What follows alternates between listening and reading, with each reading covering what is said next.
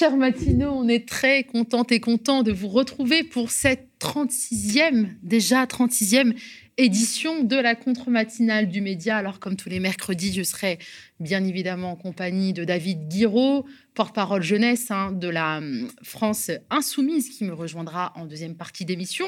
Et en première, j'ai à ma côté Martin. Bonjour Martin. Bonjour. Comment ça va? Ça va très bien, très heureux d'être là. Mais oui, bonheur partagé. Alors Martin, alors toi, tu es, euh, bah, tu vas peut-être voilà, te présenter, c'est plus simple. Euh, bah, je suis journaliste cofondateur euh, de Radio Parleur, euh, le média de podcast dédié aux luttes sociales. Voilà. Et donc chaque mercredi également, tu viendras donc sur ce plateau pour partager avec nous une petite chronique, un épisode sur ces luttes sociales. C'est ça. L'idée, c'est de vous présenter dans le cadre d'une newsletter qu'on a lancée qui s'appelle La Lettre des luttes, qui propose une sorte de sélection des luttes sociales non exhaustives parce qu'il y en a tellement qu'on peut pas tout proposer à chaque fois et on n'a pas cette capacité de mettre en avant une lutte, un moment, euh, quelque chose de fort qui va se passer dans la semaine à venir, et, euh, ensuite de retrouver tout ça bah, dans, la newsletter. Super, merci. On a hâte de partager ça euh, avec vous. bien évidemment, David Guiraud, comme je vous le disais, nous retrouvera pour commenter une actualité très riche. Hein. On va parler euh, de Julien Assange, d'extrême droite, de la loi Avia, de street press, bref, de toutes ces révélations qui ont pu être faites ces derniers temps dans la presse, euh, qui ont été aussi rappelées hier euh, par, par Théophile. Mais on commence comme d'habitude avec la titrologie.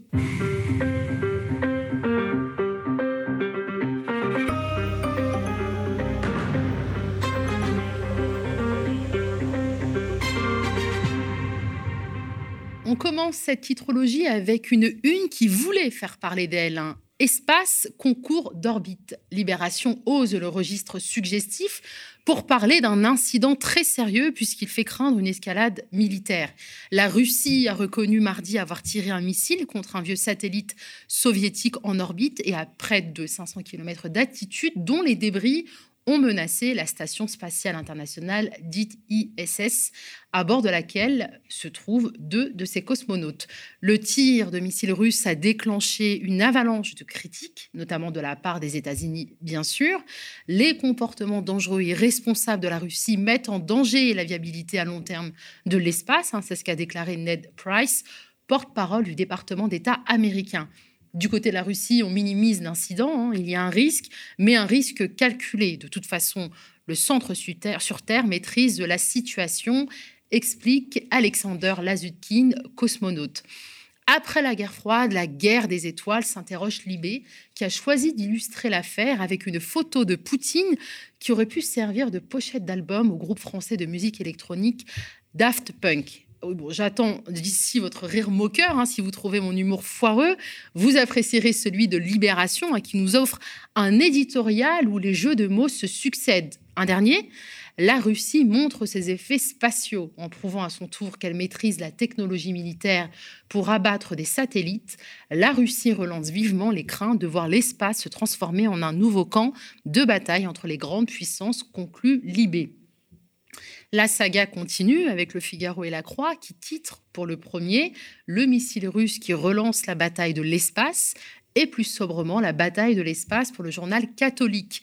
Des unes moins osées que celles de Libération, mais qui ensemble soulèvent les mêmes questions, à savoir la compétition entre les puissances spatiales, et en particulier entre les deux grands acteurs de la guerre froide, et la pollution spatiale, qui est une préoccupation grandissante pour les opérateurs de satellites et pour la ministre des Armées. La Croix et le Figaro citent Florence Parly qui rappelle que l'espace est un bien commun et pointe la responsabilité des saccageurs de l'espace qui génèrent des débris qui polluent et mettent nos astronautes et satellites en danger. Fin de citation.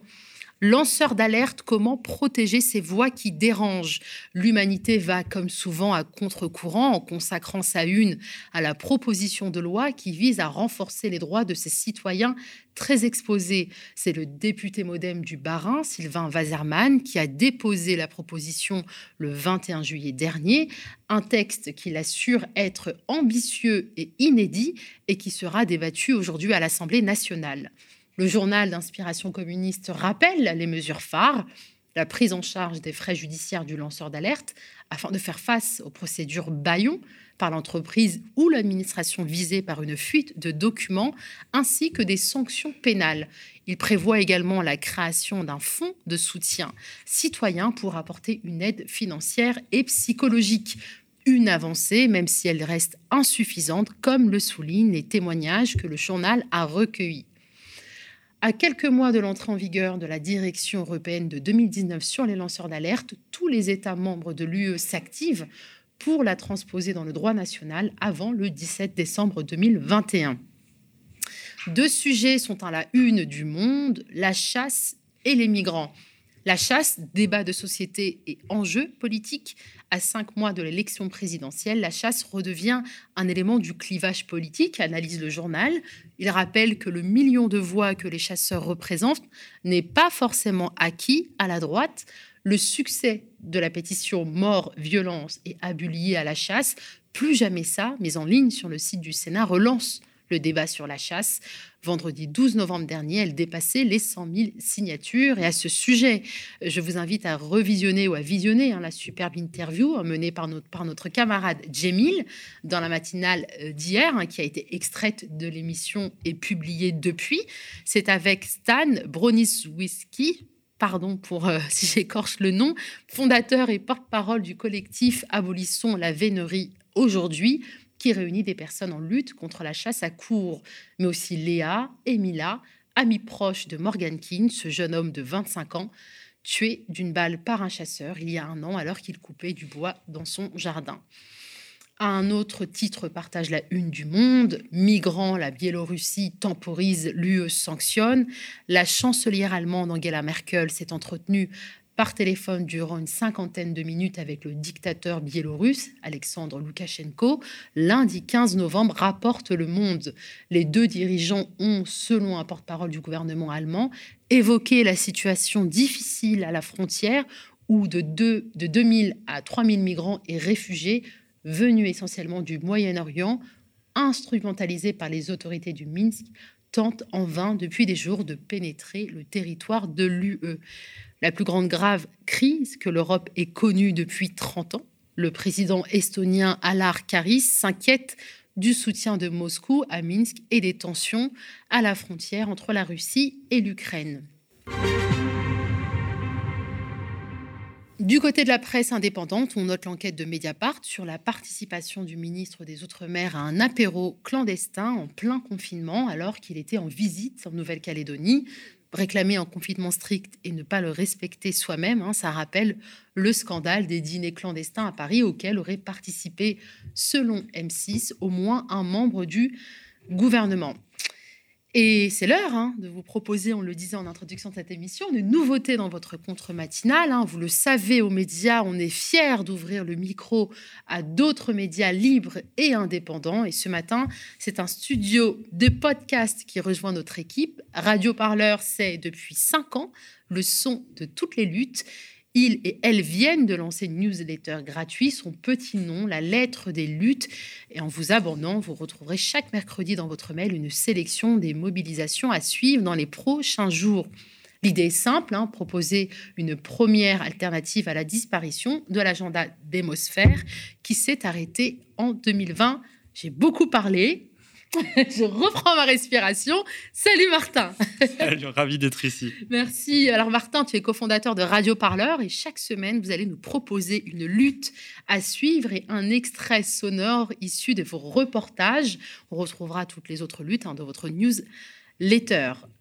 Pour cette première, hein, place un anniversaire. C'est ça, un anniversaire euh, il y a trois ans, ce 17 novembre, marqué l'acte 1 du mouvement des Gilets jaunes, avec un slogan euh, que vous avez sans doute déjà entendu.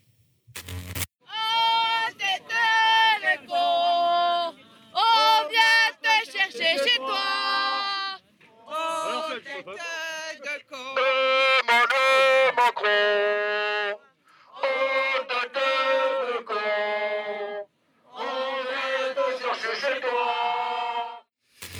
Et voilà, ce slogan des Gilets jaunes, vraiment, hein, d'abord, je voulais vous dire que c'était cool d'être parmi vous ce matin. Ça faisait presque cinq ans que je m'étais pas levé pour une matinale. Et spoiler, sur le plan sommeil, ça m'avait pas complètement manqué. Non, blague à part, je suis très heureux d'inaugurer cette présence de Radio Parleur au sein de cette contre-matinale. Alors, on va revenir au sujet. Ce son que vous venez d'entendre, il date du 17 novembre 2018. C'est l'acte 1 du mouvement. Ça faisait pile poil trois ans que notre journaliste, ça fait, pardon, pile poil trois ans que notre journaliste Ivan Vronsky a capté ce son avant de le publier le lendemain dans un reportage qui s'appelait Gilets jaunes, colère noire. Alors, c'est particulier parce que pour nous, chez Radio Parleur, ça a été le point de départ de plus de 70 sujets consacrés aux Gilets jaunes en un an. On produit environ 300 podcasts par an. Vous pouvez faire un peu le calcul de l'obsession du moment. Euh, on va revenir maintenant au présent. Trois ans plus tard, les choses sont un peu retombées côté Gilets jaunes. Quand on regarde en arrière ces trois années et aussi, il faut le dire, une pandémie mondiale ont mis le mouvement Gilets jaunes loin euh, dans le rétroviseur. Euh, c'est aussi le résultat d'un travail acharné pour effacer des mémoires ce mouvement. Je pense en particulier à la majorité présidentielle pour qui la pandémie de Covid-19, eh bien, ça a aussi été un outil bah, pour passer à autre chose, laisser derrière soi les colères sociales qui ont été maillées quand même plus de la moitié du quinquennat d'Emmanuel Macron. On a tendance à, l'oublier. Oui, à l'approche de la présidentielle, le discours des marcheurs, c'est d'abord vous a sauvé du Covid et ensuite donnez-nous cinq ans de plus pour appliquer notre programme après la pandémie. exactement. Ils n'allaient surtout pas prononcer, un Nadia, le mot gilet jaune devant eux. Ça n'existe plus. Mais trois ans plus tard, nous, bah, sur Radio Parleur, et je pense sur beaucoup de médias indépendants, on, tenait à marquer le coup du dernier anniversaire avant la fin euh, de ce quinquennat. Nadia, j'ai une question pour vous. Euh, est-ce que vous avez déjà vécu ce genre d'assemblée générale? Vous savez, souvent, c'est dans une fac. Il y a un des participants qui se lève et qui se dit Ah, j'ai une super idée si on allait bloquer. Est-ce que c'est un truc que vous avez déjà vécu? Ouais, il y, a très longtemps déjà. vous savez, il lance ça comme si c'était un truc totalement nouveau personne n'y a jamais pensé auparavant. En fait, ce genre de scènes, elles existent aussi parce que les mouvements sociaux, ils n'ont euh, pas ou peu d'outils pour transmettre la mémoire des luttes passées euh, auparavant. En fait, lorsqu'on a lancé Radio Parleur, il y avait l'idée de couvrir l'actualité des luttes, bien sûr, mais aussi celle d'aider à documenter les mouvements, d'aider les, mobilisations, à enfin, en fait, avoir une mémoire. Et justement, le podcast que je veux mettre en avant aujourd'hui pour cette première chronique de Radio Parleur euh, sur le média, c'est exactement ce qu'il propose. L'idée, c'est vraiment de proposer des histoires passées sous silence. Ces histoires, c'est celles d'Éric, de Prune, de Michel, mais aussi celles de nombreuses et nombreux Gilets jaunes.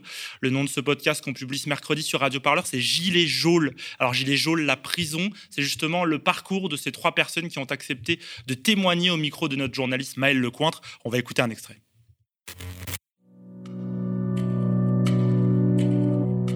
Décembre 2018 et les, semaines qu'on suit, ça a été euh, c'était une hécatombe euh, judiciaire. Mm.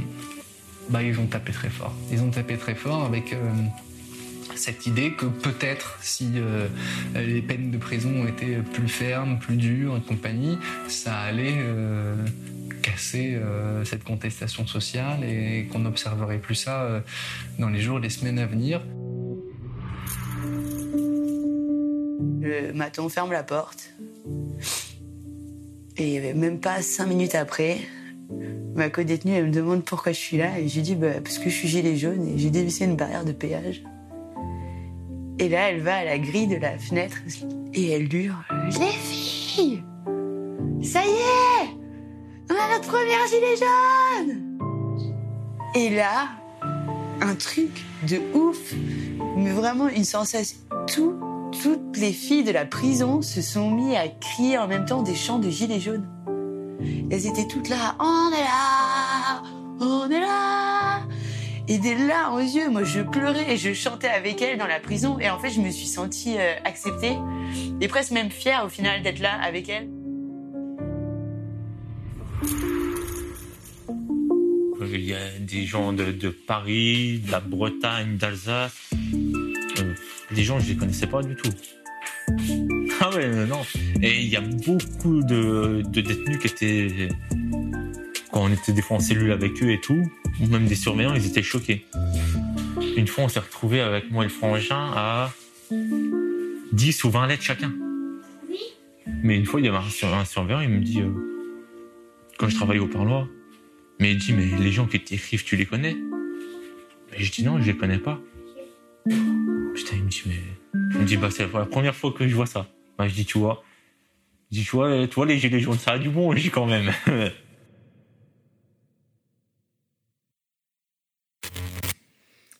Ces témoignages sont effectivement marquants et euh, poignants, moi j'ai envie de dire. Est-ce qu'on a une idée de l'ampleur de ces incarcérations de gilets jaunes? Eh bien Nadia, c'est difficile d'avoir des chiffres fiables hein, sur la répression subie par les gilets jaunes. D'après le ministère de la Justice, pendant la première année du mouvement seulement, il y a eu 10 800 interpellations, 3 163 condamnations. Il y a au moins aussi 1000 personnes qui ont été condamnées à des peines de prison ferme et enfin 400 ont été mises immédiatement sous mandat de dépôt. Mandat de dépôt, ça veut dire que dès que le jugement est prononcé, vous partez directement en prison. Les charges, elles, sont très variées elles vont de la participation à des rassemblements interdits, l'outrage à agent bien sûr, en passant par des accusations plus lourdes comme la fabrication d'engins incendiaires ou encore le fameux attroupement en vue de commettre un délit. Je ne sais pas si vous vous souvenez de cette charge. Elle sanctionne un possible délit que vous alliez potentiellement commettre si un policier n'avait pas eu la bonne idée de vous arrêter. En tout cas, vous l'entendrez dans notre série Gilets jaunes, quelle que soit la lourdeur de la peine, un passage en prison n'est jamais anodin. Hein. Pour les trois personnes qui ont accepté de témoigner au micro de Maël Lecointre, leur incarcération a eu d'énormes conséquences sur leur vie. Voilà, ça sort ce soir dans l'actu des luttes sur Radio Parleur. C'est notre manière à vous, à nous, pardon, et à vous, j'espère, de vous faire vivre ce troisième anniversaire du mouvement Gilets jaunes. Je signale aussi que plusieurs événements sont prévus sur le terrain en France pour saluer cet, anniversaire. Je vous en donne un. Euh, ça se passe à Commercy, dans la Meuse. Euh, c'est là-bas qu'avait eu lieu la première assemblée des assemblées des Gilets jaunes en janvier 2019. Depuis, un mouvement citoyen est né là-bas. Il a même présenté une liste Gilets jaunes aux élections municipales. Elle a fait 9% quand même. Des, euh, des manifestations sont prévues toute la journée au rond-point des Vaches Bleues. J'adore ce nom. C'est à l'entrée de Commercy. Cherchez aussi près de chez vous, vous trouverez sans doute une mobilisation gilet jaune sur un rond-point juste à côté de chez vous. Merci Martin. Et avant de se quitter, on voulait te proposer de mettre en avant un autre événement. Hein. Radio Parleur est en campagne de dons jusqu'au 15 décembre. Tout à fait. Hein. L'objectif, c'est 20 000 euros pour continuer à proposer bah, toujours plus de podcasts euh, comme Gilet jaune. J'insiste, hein, euh, la campagne pour nous, c'est un pas décisif pour pérenniser l'avenir de notre média. En fait, on est un média associatif, on est en train de se professionnaliser de plus en plus, et ça passe bah, d'abord par payer dignement toutes les personnes qui participent. Pour l'instant, il y a beaucoup de bénévoles et on veut passer à des pigistes, des gens payés le plus possible. Et enfin, ça passe aussi par l'achat d'un studio radio de qualité. Il y a plein d'autres choses, vous pouvez aller voir sur le site pour toutes les infos. C'est hyper simple, radioparleur.net slash don. Vous faites un don, vous pouvez aussi faire tourner l'information partout dans vos réseaux, vos familles, vos grands-mères. N'hésitez pas. Euh, merci d'avance Merci aussi aux médias de nous accueillir pour cette compte matinale. Bah, je pense que c'est comme ça qu'on va parvenir à proposer un panel de médias libres euh, indépendants, garantis sans aucun Vincent Bolloré. Voilà. Super, merci Martin. Très belle, euh, tu m'offres une très belle transition. Hein. Effectivement, on donne la parole aux médias libres, on donne la parole à toutes celles et ceux qui nous écoutaient, euh, qui nous suivaient. et, et d'ailleurs, à ce propos, on va écouter tout de suite Antoine Dopalais, hein, qui est sociétaire du Média, qui souhaite parler des révélations de l'association L214 sur l'abattoir Bigard de Cuiseau, une actualité qui devrait, selon lui, nous faire réfléchir sur la place de l'antispécisme dans les luttes actuelles. On l'écoute. Salut les contre-matinaliers et les contre-matinalières. Le savez-vous Le 28 octobre dernier, l'association L214 a publié une énième enquête qui révèle des horreurs absolues dans un abattoir de l'entreprise Bigard à Cuiseau, en Saône-et-Loire. Cette enquête a été menée par Thomas Saïdi, un enquêteur de l'association qui s'est fait embaucher sans aucune expérience ni formation par les services vétérinaires de l'abattoir qui dépendent du ministère de l'Agriculture. Infiltré pendant quatre mois, les scènes qu'il a pu observer et filmer dépassent l'entendement l'aspiration du sang sur des fœtus de veaux morts asphyxiés dans le ventre de leur mère abattus quelques minutes plus tôt, y compris sur des veaux prêts à naître, prouvant ainsi le transport en toute illégalité de vaches à terme de leur gestation.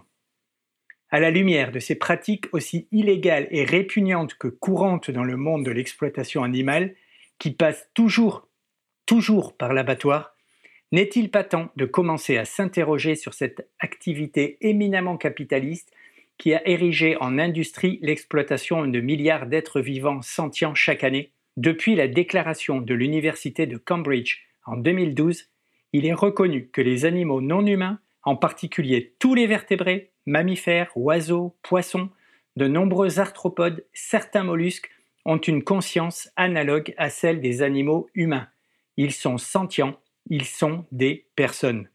Soyons clairs, ce n'est pas le caractère industriel de l'exploitation animale qu'il faut remettre en cause, mais son essence même. Au-delà de l'impact sur notre santé, sur celle de la planète et sur les relations macroéconomiques mondiales, c'est bien l'éthique qui devrait être notre seul guide pour ajouter la lutte contre l'exploitation animale à l'intersectionnalité. L'antispécisme est pourtant le dernier combat invisible, refoulé jusque dans les rangs de cette gauche qui assume et revendique sa radicalité tout en qualifiant les antispécistes d'extrémistes. La lutte pour la défense de tous les animaux, y compris les animaux non humains, est, qu'on le veuille ou pas, le dernier combat que doit mener l'humanité progressiste pour enfin mettre ses actions en cohérence avec ses valeurs. On vient d'entendre Antoine Dopalé, sociétaire du média. Vous pouvez, comme Antoine, hein, nous interpeller pour parler d'une problématique, d'une question, de ce qui vous préoccupe. Pour cela, un numéro, c'est le 01 48 37 33 20. Vous nous laissez un message vocal et on vous promet, vous pourrez intervenir en direct. Alors, euh, on n'en a pas parlé pendant la titrologie, mais si on avait dû euh, parler des unes que nous, nous aurions consacrées, eh bien, c'est la mobilisation des 40 députés de tous bords qui ont plaidé mardi euh, pour que le fondateur hein, de Wikileaks, Julien Assange, bénéficie de l'asile politique en France afin d'échapper aux poursuites des États-Unis qui veulent obtenir son extradition de Grande-Bretagne. On écoute tout de suite le discours et surtout la détresse hein, de sa compagne devant les députés. Julian's life is really in danger. La vie de Julien est réellement en danger. I see him every week and every week. semaine et chaque semaine. He is weaker. Il est plus faible. The incredible burden of the forces against him des forces contre lui bear down on his body and his mind. marque son corps et son esprit, laisse des traces sur son corps et son esprit. The risk to Julian is not suicide. It- Le risque pour Julien n'est pas le suicide, it's that they are killing him il est, il est qu'ils sont en train de le tuer. and he has to be saved. Il faut le sauver. This is a political case. C'est un procès politique, That means that it can be stopped. ce qui veut dire qu'il peut être arrêté. Julian is being punished Julien est en train d'être puni because he has revealed and uh, evidenced the progressive, parce qu'il a révélé et prouvé the progressive undermining of the international order le, le, le- fait de saper euh, progressivement l'ordre international. He exposed torture, Il a révélé la torture and now he is being tortured. et lui-même maintenant est torturé. I don't know if you know Je ne sais pas si vous savez, that just a month ago il y a there was a big story il y une, uh, un article important about how the CIA was planning comment to kill Julian avait, été, avait envisagé des plans pour assassiner Julien inside the embassy. à l'intérieur de l'ambassade. They're killing him now. Ils sont en train Slowly. de J'ai parlé hein, de ces 40 députés de tous bords hein, qui plaident euh, pour que le fondateur hein, Julien, euh, de Wiki- Wikileaks, Julien Assange, bénéficie de l'asile politique. C'est également euh, la position de, de Jean-Luc Mélenchon. J'imagine également la tienne, David Guéraud. Bah oui, c'est-à-dire qu'en fait, il faut, faut revenir un peu sur ce que c'est Wikileaks parce qu'on a tendance à l'oublier. Mais Wikileaks, en fait, c'est ce qui a permis de révéler quand même des crimes de guerre, notamment en Irak et des atteintes massives aux droits humains par les États-Unis et euh, leurs alliés, enfin par la coalition, euh, notamment militaire. Euh, sur la guerre en Irak, je me souviens, j'avais repris un article du Parisien, mais c'est plus de 300 cas de torture, de violences qui ont été commis par les forces de la coalition donc militaire sous l'égide des États-Unis sur les prisonniers, un peu comme sur le modèle en fait de, Guantanamo. C'était ça. WikiLeaks. WikiLeaks, c'est le fait de dire il y a eu euh, un millier d'exactions de la part des forces irakiennes qui étaient alliées euh, aux États-Unis euh, dans le conflit en Irak. WikiLeaks, c'est le fait de rehausser ce que le bilan officiel américain en termes de morts, qui nous disait à l'époque, par exemple, il y a eu 77 000 morts, je crois, de dire, bah non, il n'y en a pas eu 77 000, il y en a eu 109 000, dont 60% de civils. C'est ça, Wikileaks, au fond, le fond du fond de, de Wikileaks. Et puis surtout pour la France, il y a quand même quelque chose. C'est que Wikileaks nous a appris, enfin, c'est les fuites de Wikileaks, nous ont appris qu'il y a trois présidents euh, français qui ont été espionnés par les États-Unis. C'est ça le, la chose qui se joue dans, Wikileaks. En fait, euh, effectivement, Julian Assange, aujourd'hui, il est sur le banc des accusés, alors qu'on devrait juste le, remercier. Le, oui, oui, le, enfin, même avant même de le célébrer, au moins lui dire merci, quoi, Mm. pas lui imposer des procès politiques. Et, et- et il faut se rendre compte, parce qu'on la voit, la détresse de sa femme, euh, en fait, c'est, euh, je crois, une dizaine d'années euh, où, en fait, il est comme en prison, parce qu'en fait, il était dans une ambassade, notamment quand il était en Angleterre, dans euh, 10 à 12 mètres carrés. Et impossible de sortir, parce que s'il sort, euh, il y a moyen qu'il se fasse enlever euh, par, euh, par des agents américains. Enfin, on ne sait pas, on sait pas vraiment ce qui peut se passer, mais les menaces sur son intégrité physique, elles sont réelles et les États-Unis veulent tout faire pour récupérer quelqu'un en fait qui a, bah, qui a fait fuiter des documents confidentiels de leur part et qui en plus les, les accable du point de vue de leur stratégie et, et de ce qu'ils ont fait militairement, notamment en Irak et autres. Donc c'est ça qui se joue. Et c'est vrai que que ce soit Jean-Luc Mélenchon, mais comme d'autres, parce qu'on n'est pas les seuls. Également, hein, qui euh, demande euh, le- l'asile politique et la- sa naturalisation. Mais en fait, voilà, on, on, on essaye de prendre un, un peu tout ce qu'on peut, quoi. Parce que le but, c'est de sauver ce lanceur d'alerte. Et aussi de prouver aux prochains lanceurs d'alerte, parce qu'il y a Julien Assange, mais il y a aussi ceux derrière. C'est-à-dire qu'il y en aura d'autres des gens qui verront passer des documents aussi graves, qui verront, pas, qui, qui verront que une partie de la vérité est occultée, que euh, ça circule mal parce que c'est la guerre, parce que la vérité pendant la guerre, bah, elle est euh, gravement attaquée, notamment par euh, les coalitions militaires américaines. C'est un fait. Qui n'auront pas le courage de révéler ces choses s'ils se disent mais si moi c'est pour finir comme Julian Assange enfermé dans 10 mètres carrés euh, parce que euh, on peut pas sortir parce qu'en fait ils ont mis une bibliothèque euh, entre les murs pour pas qu'il se fasse écouter. Il y a des il y a des il y a des images de lui euh, où en fait il était espionné. Il y avait des caméras qui avaient été déposées. Je crois que c'était dans l'ambassade à l'époque. Enfin les gens se disent ok bah moi je le fais pas quoi. Donc le but c'est de, de de, de trouver tout ce qu'on Ouais. peut trouver pour, euh, pour, euh, pour euh, l'accueillir. Et notamment, c'est vrai qu'il y avait, euh, moi j'avais noté trois propositions. Il y a la question de lui donner le prix Nobel de la paix, ce qui donne une, bon, bah, une posture quand même symbolique, euh, même si, même si c'est symbolique, il y a quand même quelque chose qui se joue derrière, c'est une reconnaissance internationale et donc un appui concret en cas de procès, en cas de, cas même où il se fait attraper par les États-Unis ou autre. Il y a la question de l'asile politique par la France. Et là, c'est justifié par le fait, bah, il nous a quand même révélé qu'il y a trois présidents qui se sont fait espionner, quoi. Je veux dire, euh, donc ça mérite l'asile politique. Et puis après, on se débrouille avec tous les outils qu'on a, notamment la question de la naturalisation, qui est un truc, bon, bah, qui se fait pas normalement. C'est exceptionnel, en effet. Mais euh, au moins, euh, s'il devient français, on peut le protéger avec les lois françaises, comme on protégerait n'importe lequel de nos, ressortissants. Et en fait, c'est ça qui joue. C'est à quel point on est prêt à se battre pour que la vérité euh, soit rendue possible par ces lanceurs d'alerte qui, euh, malheureusement, dans un monde où, bah oui, euh, la vérité circule mal quand c'est la guerre, bah, bon, bah, eh ben, que, que, que des gens qui, qui, qui, font, qui mobilisent en vérité leur propre héroïsme, hein, pas grand-chose d'autre, puissent se sentir en sécurité quand ils le font. Moi, je pense que c'est ça l'enjeu de fond et qu'on devrait tous et toutes euh, se mobiliser à fond euh, là-dessus. Et de manière euh, politique, voilà, on a des parlementaires qui font ça. Il y a aussi un fort soutien de la société civile, de- de- des gens. Il y a eu des pétitions, il y a eu, des actions. Mais ne faut pas se lâcher en chemin parce que là, on parle quand même des États-Unis d'Amérique. C'est la première puissance militaire mondiale, c'est une hyperpuissance et ils ont un arsenal juridique colossal. Il faut se rendre compte quand même que ils s'en sont pris par exemple à Julian Assange qui était hébergé dans l'ambassade équatorienne, je crois, à Londres. Euh, ils s'en sont aussi pris derrière parce que les, Équatoriens ont, lâché en cours de route. Euh, ils, ils ont, son- en gros, il a dû partir de cette ambassade-là. C'est au Mexique maintenant, je crois qu'il est, ou quelque chose du genre. Euh, et en fait, même en Équateur, les ministres des Affaires étrangères qui ont offert l'asile politique à Assange, eux aussi, il y en avait deux, eux aussi, ils sont poursuivis. Donc en fait, il y a des procès politiques comme ça en cascade qui se suivent, qui se suivent.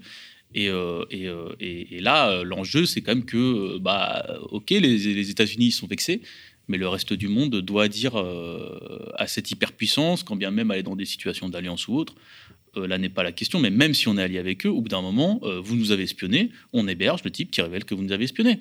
Quel que soit le degré d'alliance qu'on veut, enfin, je veux dire, il y a des gens qui pensent qu'il faut rester dans l'OTAN, dans l'alliance militaire avec les États-Unis. Bon, c'est leur droit, mais on se fait respecter. Et moi, je pense qu'il y a aussi la question de à quel moment les États du monde entier décident de se faire respecter et que bah, cet homme-là, qui a eu le courage de révéler euh, des informations extrêmement sensibles, soit remercié pour ça et protégé pour ça. Ouais, J'ai presque envie de consacrer un, un principe au nom de la dignité nationale. Il faudrait. Oui, il y a, y y Ouais. quelque chose. C'est en fait, il y a, il y a- il y a- Enfin, c'est bête, mais les, relations internationales, géopolitiques, des fois, ça va pas plus loin que juste respecte-moi, quoi. Mm. Enfin, je veux dire, c'est c'est pas si dur que ça la politique. C'est juste tu me respectes. Et donc, à partir du moment où tu m'as espionné et que le type qui révèle ça euh, euh, me le porte à ma connaissance, oui, je protège le type qui m'a euh, porté ça à ma connaissance, ne serait-ce que pour ça. Et si t'es pas content parce qu'il a révélé tes crimes de guerre, je m'en fous. Point. Je m'en fous. Enfin, je veux dire, moi, il m'a révélé que tu m'as espionné. Je m'en fous de voilà, tout simplement. Du, courage politique hein, qu'on n'a pas forcément. Tu le disais, hein, donc c'est un, un, un, combat qu'on doit mener, hein, protéger les lanceurs d'alerte. Il y a tellement de combats, euh, d'autres combats, notamment, euh, par exemple, être derrière euh, les barreaux, les, les néo-nazis qui mm. sévissent dans notre pays. Théophile est revenu hier sur les révélations de, de Street Press, Mélenchon, Bono, Bouhafs il y a un journaliste de Street Press, donc, euh, on, sont menacés de, de mort. et un euh, syndicaliste étudiant. Et un syndicaliste euh, étudiant. Mathilde Pagnot, d'ailleurs, a demandé à Castex de réagir. Monsieur le Président, Monsieur le Premier ministre, dans les milieux de l'extrême droite la plus crasse, l'impunité règne. Il y a un mois, la fachosphère déversait sa bile raciste, antisémite, sexiste et ses injures à l'encontre de Daniel Obono et de moi-même. Hier, le journal Street Press révélait que Jean-Luc Mélenchon et des membres de notre groupe, des journalistes, des juifs et des musulmans étaient ciblés à nouveau par des appels au meurtre sur une chaîne Telegram tenue par les mêmes militants. En l'espace de deux mois, nous avons porté plainte deux fois. Pour de nombreuses personnalités engagées comme nous contre l'extrême droite, ces menaces nauséabondes ne sont pas nouvelles. Mais depuis des mois, l'extrême droite s'en donne à cœur joie, galvanisée par la semi-candidature d'un semeur de haine et par celle de sa comparse. Désormais, elle a son rond de serviette partout, à la radio, à la télévision, dans les journaux. Un torrent de boue déferle sur les réseaux sociaux et ailleurs. Partout, le discours raciste, sexiste, antisémite, homophobe déborde. L'atmosphère médiatique dans notre pays est devenue irrespirable. Il y a quelques semaines, le même journal révélait que des militants d'extrême droite s'entraînaient au tir sur des caricatures racistes. D'autres projettent des attentats. Selon les renseignements territoriaux, cette mouvance d'ultra-droite armée représenterait 3000 personnes. Car oui, monsieur le Premier ministre, les discours accompagnent, préparent et facilitent les actes. Et dans ce contexte, vous taire reviendrait à vous rendre complice du monstre à venir. Non, l'extrême droite ne se combat pas ni par le silence, ni en employant ses mots, ni en chassant sur son terrain. Nous ne devons pas céder un millimètre à sa vision du monde mortifère. Je le dis de la façon la plus solennelle ici, nous condamnons sans aucune forme de réserve les agissements que vous venez de rapporter devant la représentation nationale.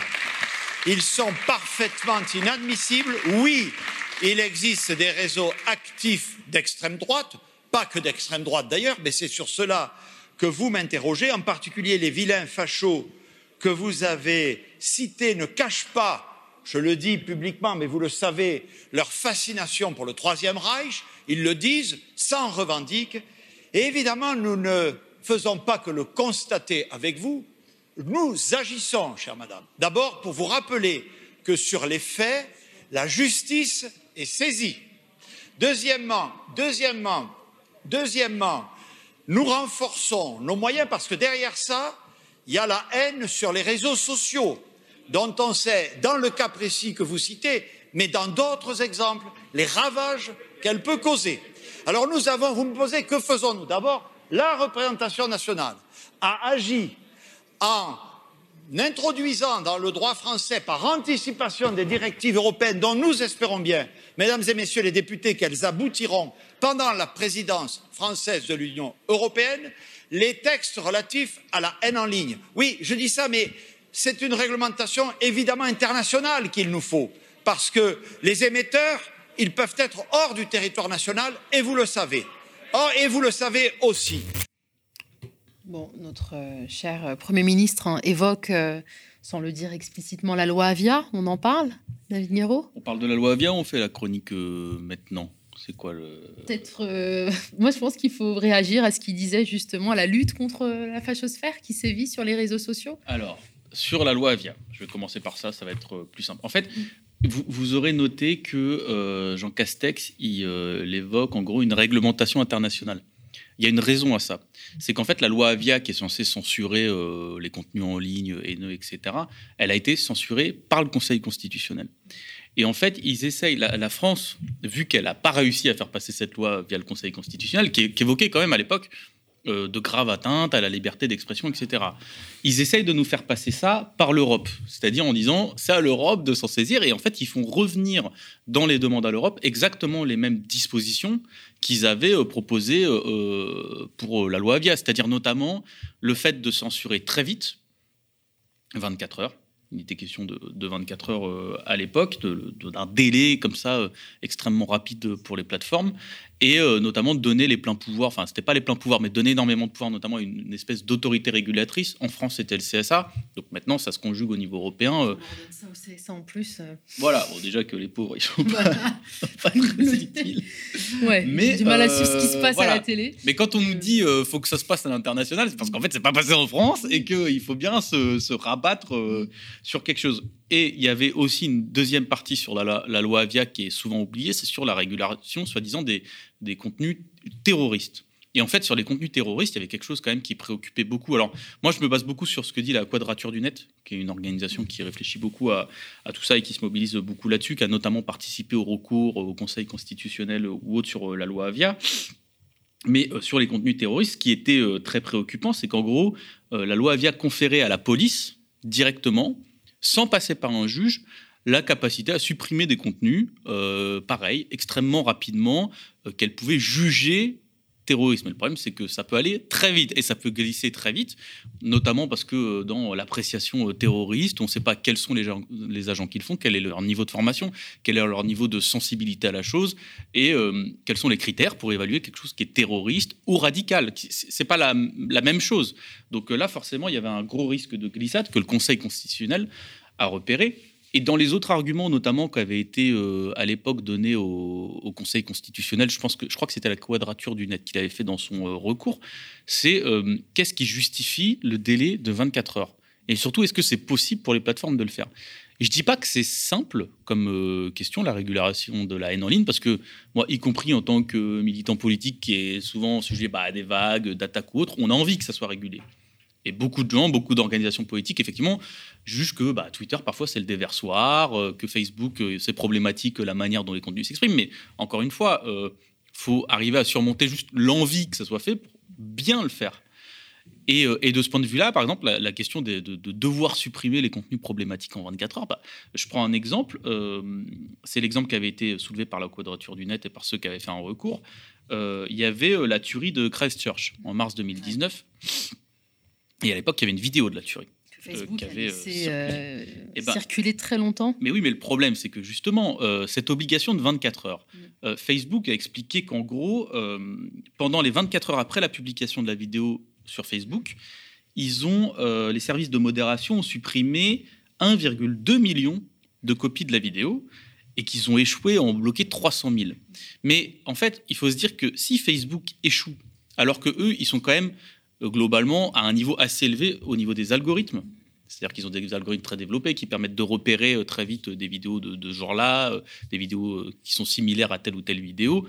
Et en plus, ils ont des services de modération assez élevés aussi. Alors, insuffisants probablement au regard de, la taille de leur réseau social.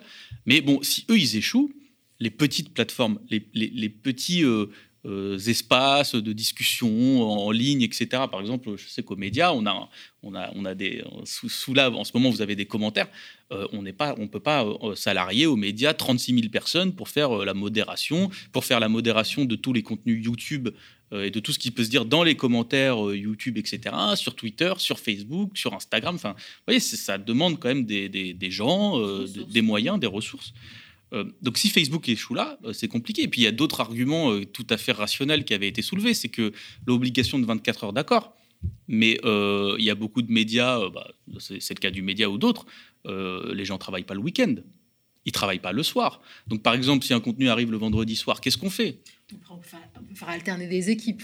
Bah ouais, mais le problème c'est que le travail le week-end, c'est pas non plus, euh, ça va pas de soi euh, pour pour plein de plateformes. Et, et, du coup, ça laisse encore une fois une porte ouverte à l'arbitraire. C'est-à-dire que à partir du moment où là, bon, c'est pas forcément le cas, mais à partir du moment où tu as un gouvernement, imaginons un type un peu peu recommandable, je donne pas de nom, mais euh, on en parlera tout à l'heure, mais un type peu recommandable qui a pour objectif de se faire le média eh ben, il aura un outil juridique à sa disposition, qui est la loi Avia, en disant mais euh, dites donc euh, vendredi à minuit là, il y a un type euh, qui a dit je sais pas sale juif, sale machin sur votre commentaire, sale sioniste, blabla. dites donc vous faites pas votre travail, donc on va vous censurer. Enfin, je veux dire, ça donne des outils juridiques à des gens, enfin à des gouvernements qui peuvent être tentés par ça pour se faire des médias, des même des, organisations euh, politiques ou autres, parce que ça concerne aussi les organisations politiques, tout ça, les associations. Je pense notamment aux associations, il y a des associations qui ont été dissoutes, bah là, ça donne une arme de plus et c'est facile. C'est facile d'aller dans les commentaires Twitter, Facebook, YouTube ou autre. D'ailleurs, Twitter, on n'a pas, pas moyen de supprimer, mais Facebook ou autre, de retrouver euh, le type qui a dit un truc qui craint parce que ça existe, c'est vrai. Euh, bon, bah voilà. Et, on essaye de modérer. En général, les gens essayent de modérer, mais y compris moi, dans mes commentaires de mes vidéos Facebook, des fois, il y a des trucs qui craignent, qui passent. J'ai pas le temps moi. voilà. Moi, j'ai pas le temps moi de, modérer tous les contenus sur mon Facebook. Je, quand t'as 1000, 2000, 3000 partages, euh, je suis un être humain. voilà. Moi, j'ai vu la vidéo. Maintenant, des fois, c'est un peu vaille que vaille. Alors, qu'il faille un peu renforcer la responsabilité, mm. encore une fois. Pourquoi pas? Mais tu vois, moi, à l'échelle individuelle, j'ai pas cette possibilité-là. On peut pas avoir la même exigence. On peut pas attendre d'une personne physique euh, la même vigilance qu'une grande organisation, une grande société, un grand groupe comme, comme Twitter. C'est ça. Et après, il y a aussi d'autres questions euh, qui, qui, qui sont est-ce que le juge intervient ou pas pour censurer tel ou tel propos, qui est quand même un principe, euh, enfin, je veux dire, dans la liberté d'expression, en général, quelqu'un dans la société qui est interdit de parler, de s'exprimer, c'est souvent suite à la décision d'un juge quand même. C'est pas euh, juste le modérateur d'une plateforme ou autre. Même si effectivement c'est compliqué de ne pas dire que doit pas y avoir non plus de responsabilité des plateformes. Tout ça est compliqué. Voilà. Tout ça est compliqué, mais en tout cas, ce qui est sûr avec la loi Avia, c'est que c'était disproportionné.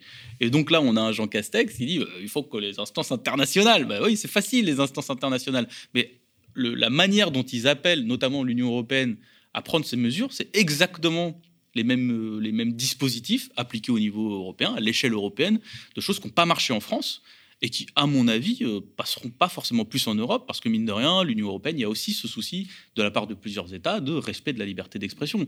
Donc là, on est, euh, on est en train d'être amené par le gouvernement qui s'acharne sur des dispositifs spécifiques, le truc d'aller très vite, le truc...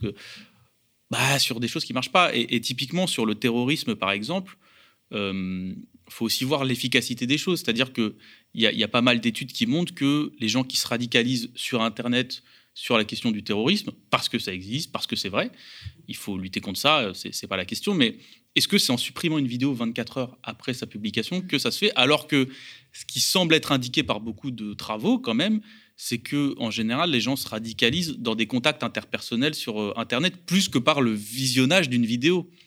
Donc l'enjeu de la supprimer très rapidement en 24 heures, est-ce que c'est vraiment celui-là ou est-ce que c'est de limiter, euh, d'aller traquer ces, gens qui recrutent en fait euh, ces filières-là? Bon, tout ça n'est pas simple, mais encore une fois, euh, dans l'empressement, on se met à faire des conneries. Et, c'est un peu ça qui est dommage aujourd'hui dans, la réaction de, Jean Castex, de dire c'est bon, on gère, alors on a échoué, mais l'Union européenne, autres doivent le faire. On pouvait déjà commencer à censurer les membres du gouvernement qui ont des propos sexistes parfois ah, bah raciste, euh, islamophobe. On pourrait commencer par là. Bah hein, voilà.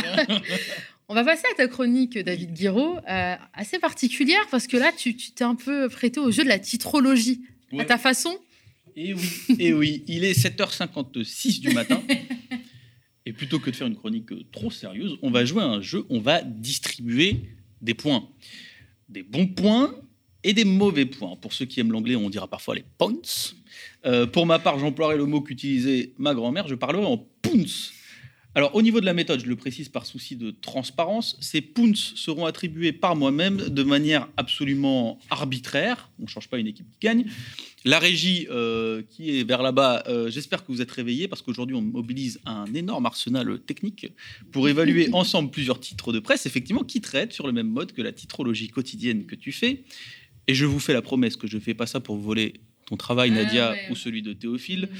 Je le dis parce que se lever une fois par semaine pour la matinale me fatigue déjà beaucoup trop.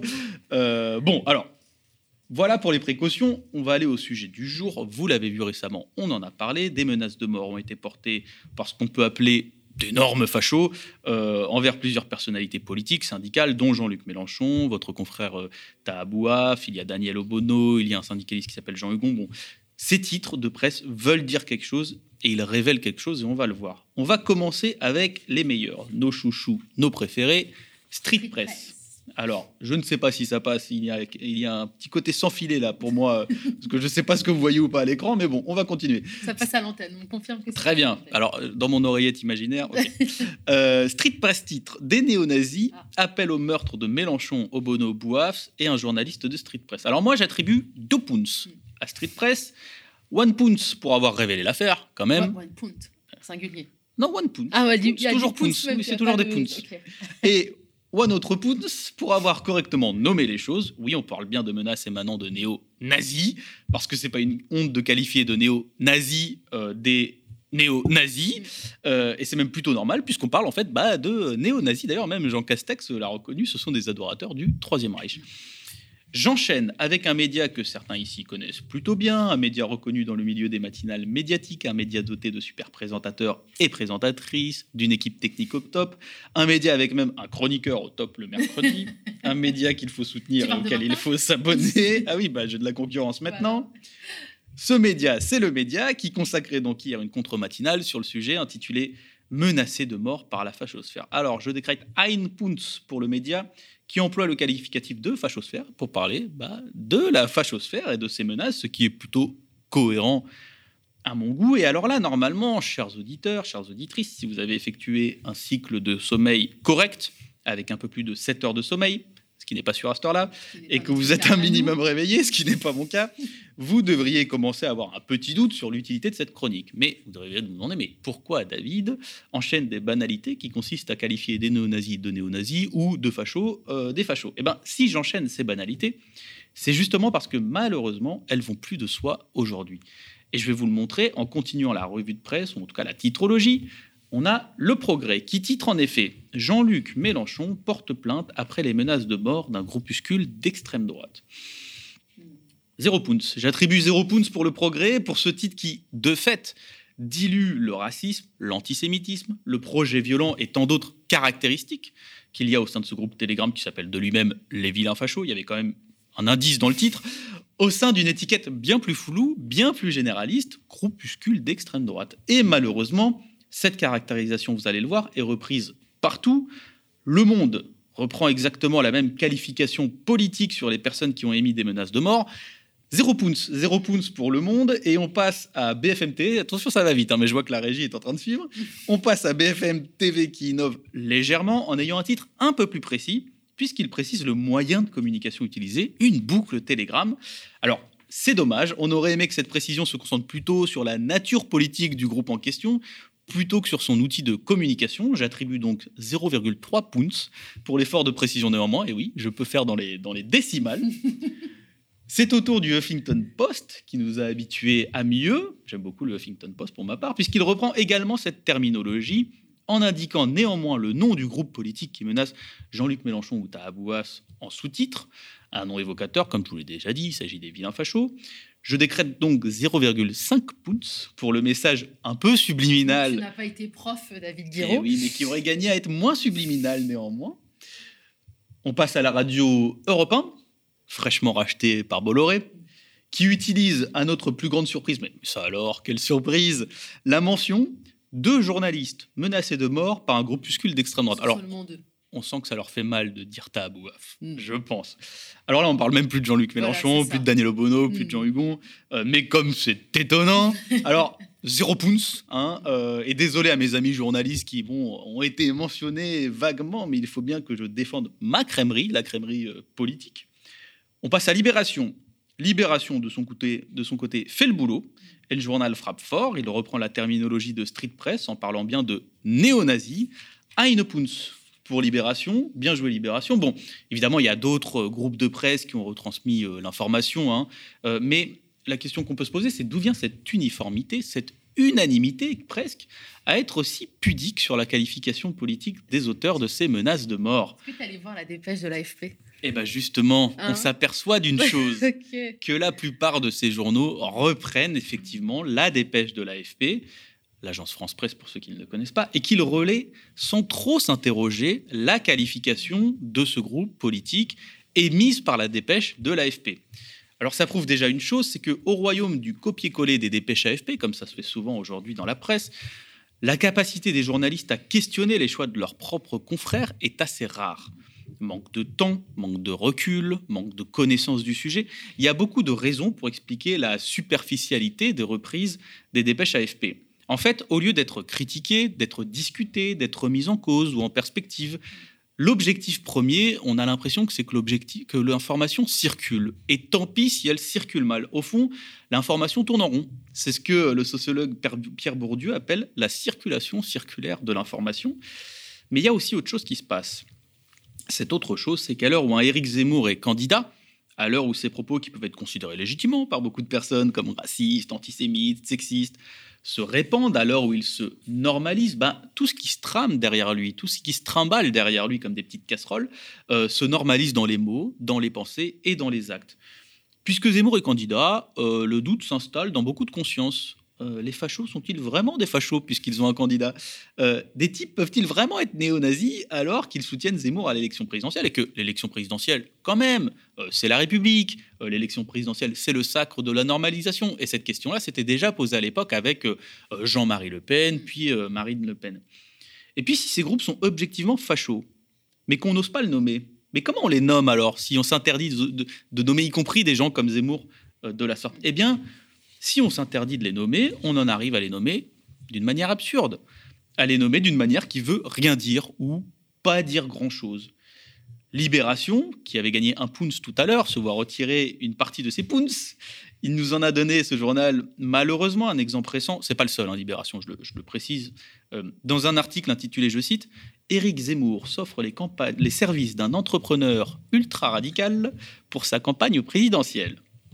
Alors cet homme, c'est Tristan Mordrel, je ne vais pas dire que c'est le fils d'un énorme fasciste. Il n'est pas ultra radical, parce que ultra radical, ça ne veut pas dire grand-chose.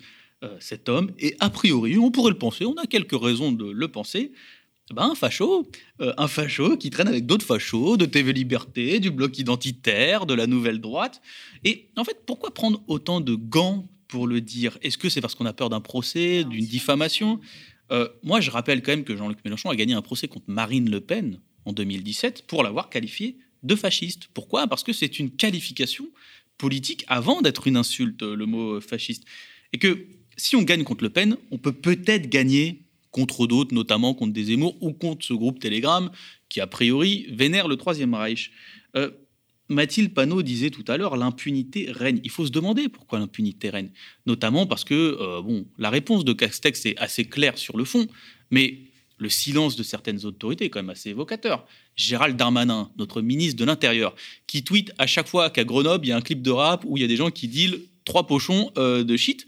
Silence absolu depuis le début sur les menaces en cours et pas de solidarité de la part de la classe euh, politique ou du moins du gouvernement, parce que pour cette fois, mine de rien, il faut le dire quand même, le PS, le Parti communiste ont déclaré leur soutien à Jean-Luc Mélenchon, ce qui est assez rare pour le signaler, on le prend bien.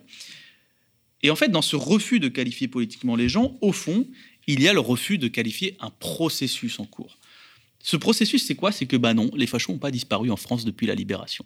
Et que même, il y a une résurgence, une libération. Alors, libération, c'est peut-être un mot trop positif, mais en tout cas, un déchaînement de leur part, et ils se sentent tout permis, notamment le fait de faire des vidéos tranquillement où ils tirent sur des caricatures de, sur des caricatures de noirs, de musulmans, de juifs, euh, des caricatures de journalistes ou autres. C'est ça qui se passe aujourd'hui. C'est ce processus-là qui, derrière, euh, n'est pas nommé quand on dit groupe d'ultra-droite. Et puis, euh, surtout, en face, ça pousse ça pousse. Il y a énormément de qualificatifs politiques qui sont accolés, mis dans le dos des gens. Je pense à l'islamo-gauchisme qu'on connaît bien. On ne sait pas trop ce que ça veut dire, mais c'est l'islamo-gauchisme. Euh, des fascistes.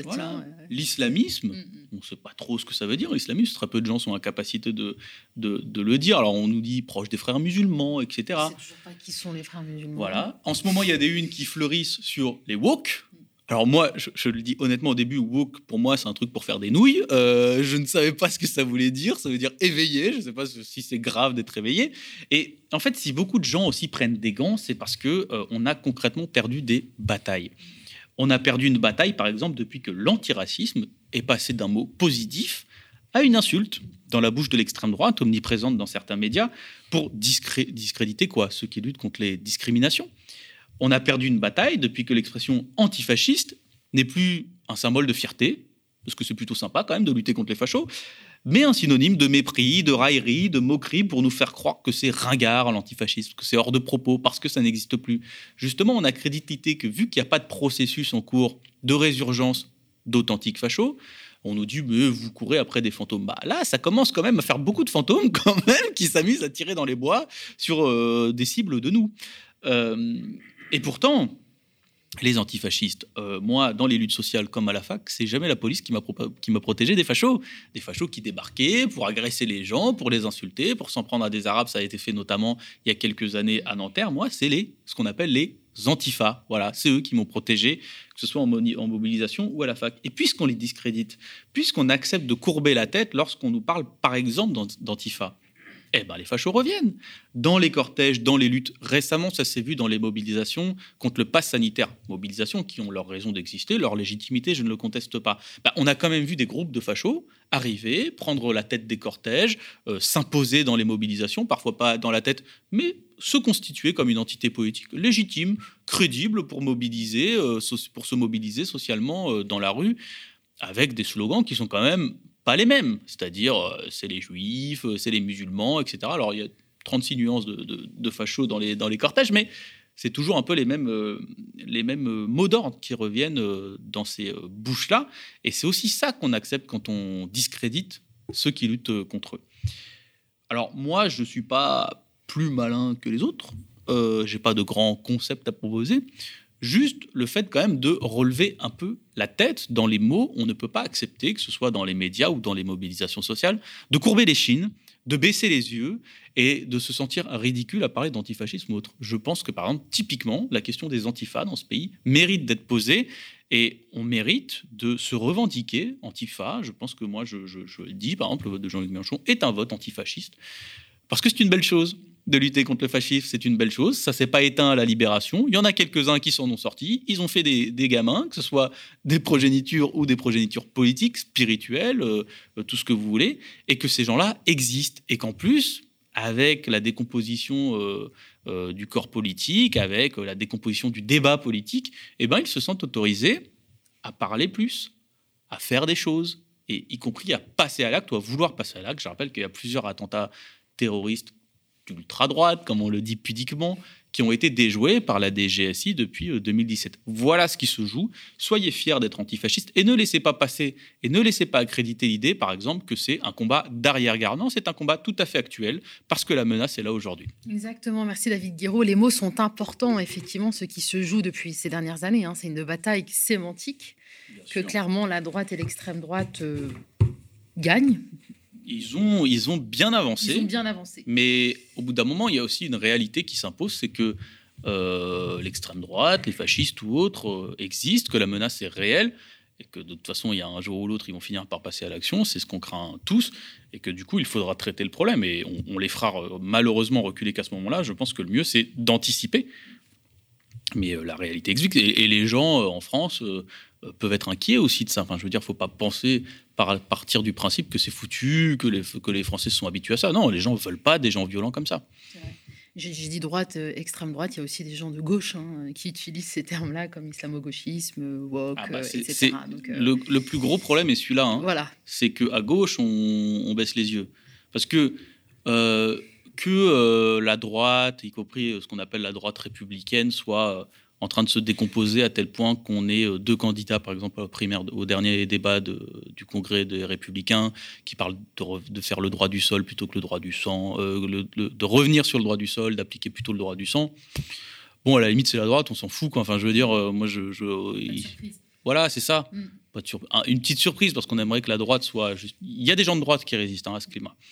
Mais on aimerait que. Voilà, mais à la limite, c'est leur problème, c'est leur crémeil. Mais que à gauche, on se met à accréditer l'idée que quelque part, il y a quelque chose, qu'il n'y a pas de fumée sans feu, qu'ils ont un peu raison, qu'il faut, en fait, tout ce côté très raisonnable des choses. Eh, oh là, attendez, euh, je suis un modéré, euh, je discute, euh, je me fais l'avocat de ces gens lorsqu'ils se font taper par des antiformatifs. Enfin, je veux dire, y a des gens qui, qui, qui, ce qu'on appelle les, les, volontaires pour être avocats des fachos, quoi, qui nous sortent du Voltaire à tour de bras. Je me battrai jusqu'à la mort pour que vous puissiez me déchirer euh, en manifestation, parce que c'est ça, en fait, au fond, c'est pas juste exprimer. Ces gens veulent nous éradiquer politiquement. Ils considèrent qu'on est de la vermine, ils considèrent que, que la gauche, euh, euh, c'est pas la France, et qu'en fait, on n'est pas des Français, et que vu qu'on n'est pas des Français, faut nous flinguer, quoi. Enfin, je veux dire, il y en a, c'est ça bah, à force de les défendre et d'être de, volontaire pour les défendre, bah, vous serez les prochains. Enfin, je veux dire, même le Parti socialiste n'est pas le bienvenu euh, pour euh, ces fachos-là.